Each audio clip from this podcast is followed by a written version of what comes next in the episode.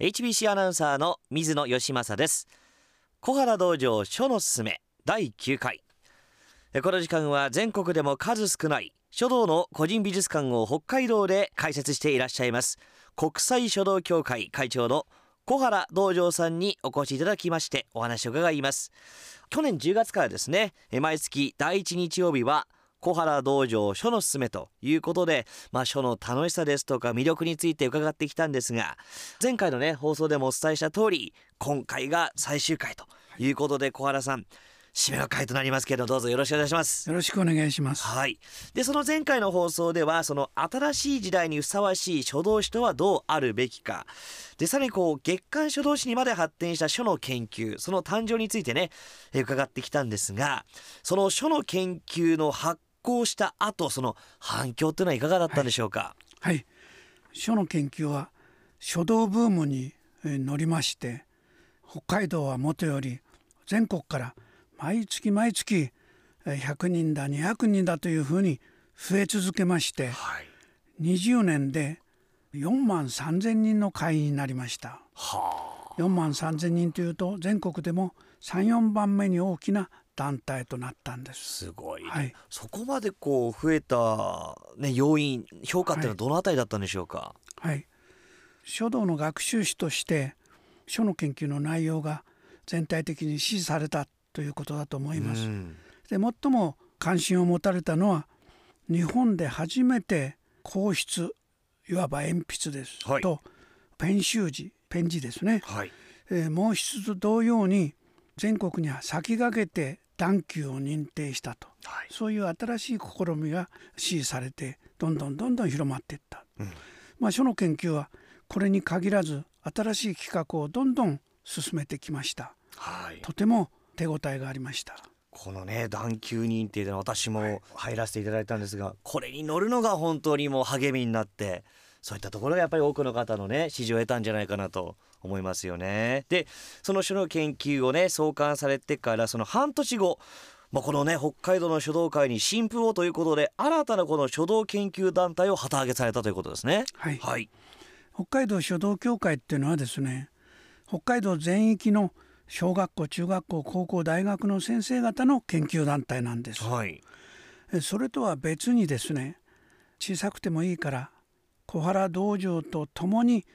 書の研究を支える母体を支えるいわば自前の研究会が必要と思いまして、はい、研究会を立ち上げたんです、うん、それが書道研究進化者なんですね。心の花と書く進化者とはい、で毎月研究課題を決めて発表したり展覧会を開いて書の研究を支える有能な人材を育成することに努めました、うん、設立時は13名でスタートしましたけれども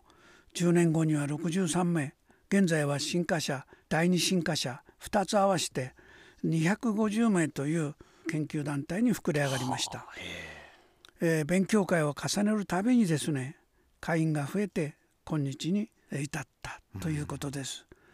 うん、えー、新華社で学習した幹部はですね大変あの成長も早くて、うん、えー、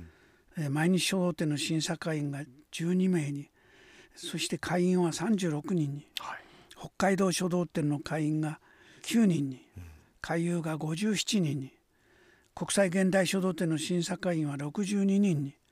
会員に73人会員の多くがですね50年で皆さん指導的な立場になりました、はい、これは研修の成果だと思っております。本当にそうですよね、はい、まあそういった中でその昭和55年1980年ですね。その6月にあの北海道書道協会の会長でその書の研究代表でいらっしゃいます青沼先生が逝去されたと。で小原先生はその会長代行となられてその後まあ理事長ということでそのあたりのこの舞台裏ですね、はい、どういった状況だったんでしょうか？はい。4万3千人もいる大きな団体の会長さんがお亡くなりになった、はい、これはもう大変な事件ですね。で副会長さんは皆さん偉い人ばかりなんです。はい、具体的に言うと北海道小学校校長会の会長さんが沖中東秀先生、はい、中学校校長会会長の竹村定秀先生、はい、北海道書道連盟理事長の佐藤満先生は単木の先生です。天国家の福村石花先生北海道教育大学講師の橋本宇外先生この5人が会長選びの話し合いを何回か持ちましたけれども、うん、偉い先生方ばかりで一本化できないそういう状況で、うん、最終的には副会長さん5人は揃って顧問になると。はい、で事務局長であった私を理事長にすると、うん、で会長は空席とするとそういうふうにまあ決められたんですね。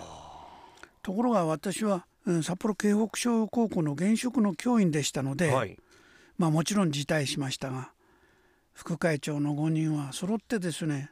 全て応援するから退職して専業になってほしいと要望されました。40歳です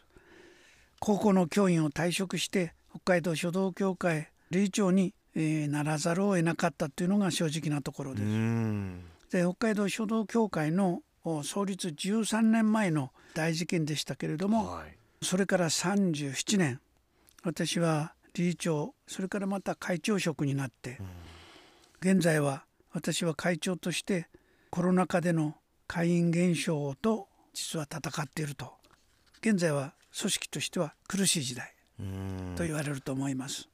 去年からですね先生の生い立ちからここまで伺ってきて、まあ、先ほどおっしゃったような本当にいろいろなことが終わりになった84年ということだと思うんですが、まあ、その書道協会の会長としてそして書道家としてですね今後の展望というのはいかがですか？はい。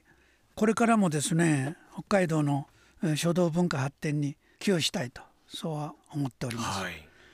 またあのこの書道家としての集大成そういう年齢です。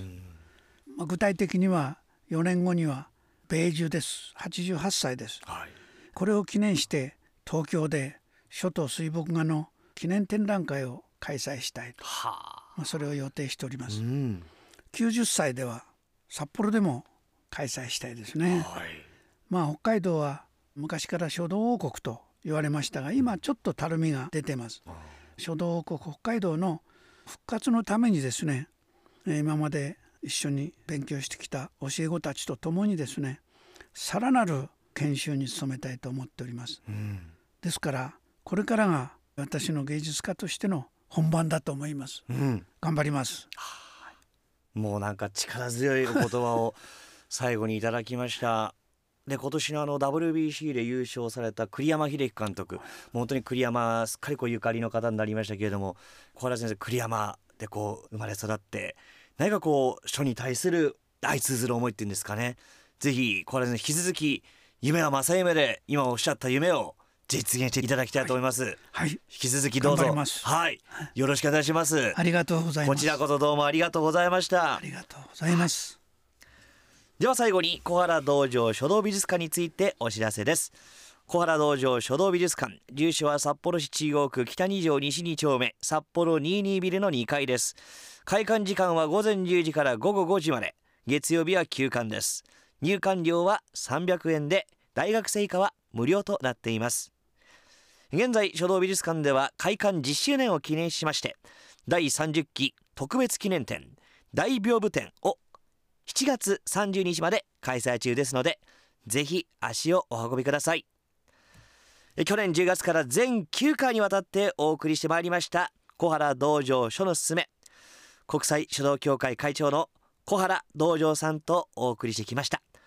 小原さん本当にどうもありがとうございました。ありがとうございます。小原道場書のすすめ最終回お相手は HBC アナウンサーの水野義政でした